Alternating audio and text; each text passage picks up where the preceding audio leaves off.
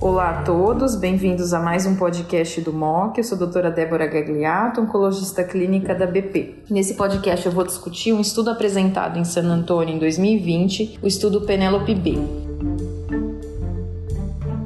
Esse é um estudo que avalia o uso de inibidor de ciclina no contexto de doença localizada em câncer de mama receptor hormonal positivo, HER2 negativo. Nós já temos os inibidores de ciclina 4 e 6 aprovados e com sucesso no contexto de doença metastática. Esse estudo visa avaliar se palbociclib, administrado de forma adjuvante por um ano em pacientes de alto risco de recorrência, poderia reduzir o risco de recidiva invasiva e à distância. Então, para ser recrutado no estudo Penelope B, os pacientes eles teriam que ter um risco de recidiva alto, definido pela pobre resposta à quimioterapia citotóxica neoadjuvante. E como era definido isso? Eles usavam um score que se chama CPS-EG, que é uma ferramenta validada para avaliar o, o grau de doença residual na peça definitiva do tumor de mama após quimioterapia neoadjuvante. Esse score ele tem uma, uma variável que vai aumentando os números à medida que o paciente vai pontuando nas seguintes características: estadiamento clínico, estadiamento patológico na cirurgia definitiva de mama, grau de expressão de receptor de estrógeno e grau nuclear. Quanto maior o estadiamento, quanto menos a expressão de estrógeno, quanto maior o grau,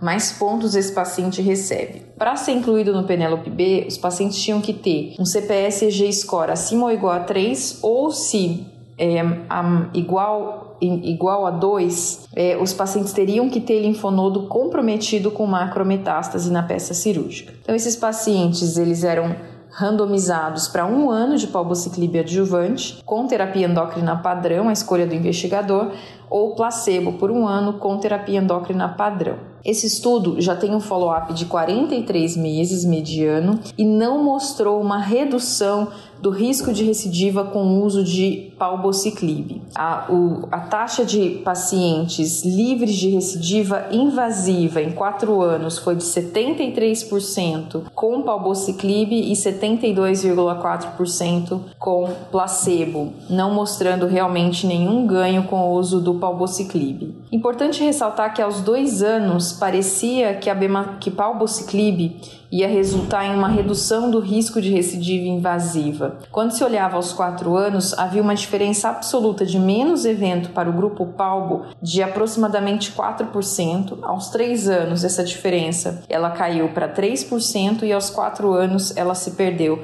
As curvas acabaram se cruzando, sugerindo talvez que um ano de palbo tenha sido pouco e se esse tratamento tivesse sido estendido, será que essas curvas se manteriam abertas? Na verdade é impossível responder, é só uma especulação, mas realmente foi um estudo negativo. É, eu ressalto que esse estudo ele teve uma, um compliance bom, apenas 20% dos pacientes suspenderam o tratamento, então os indivíduos conseguiram usar a medicação e mesmo assim é um estudo negativo, né? Claro que à luz dos resultados do Penelope B, se questiona se vai acontecer a mesma a mesma coisa com os pacientes do estudo Monarch E, que ainda tem um follow-up de aproximadamente dois anos, muito mais curto, do que o follow-up do Penelope B, mas realmente são drogas diferentes. A bemaciclib, palbo, tem uma potência de inibição de ciclinas diferentes. A bemaciclib ele é dado de forma contínua, isso pode ter um impacto também.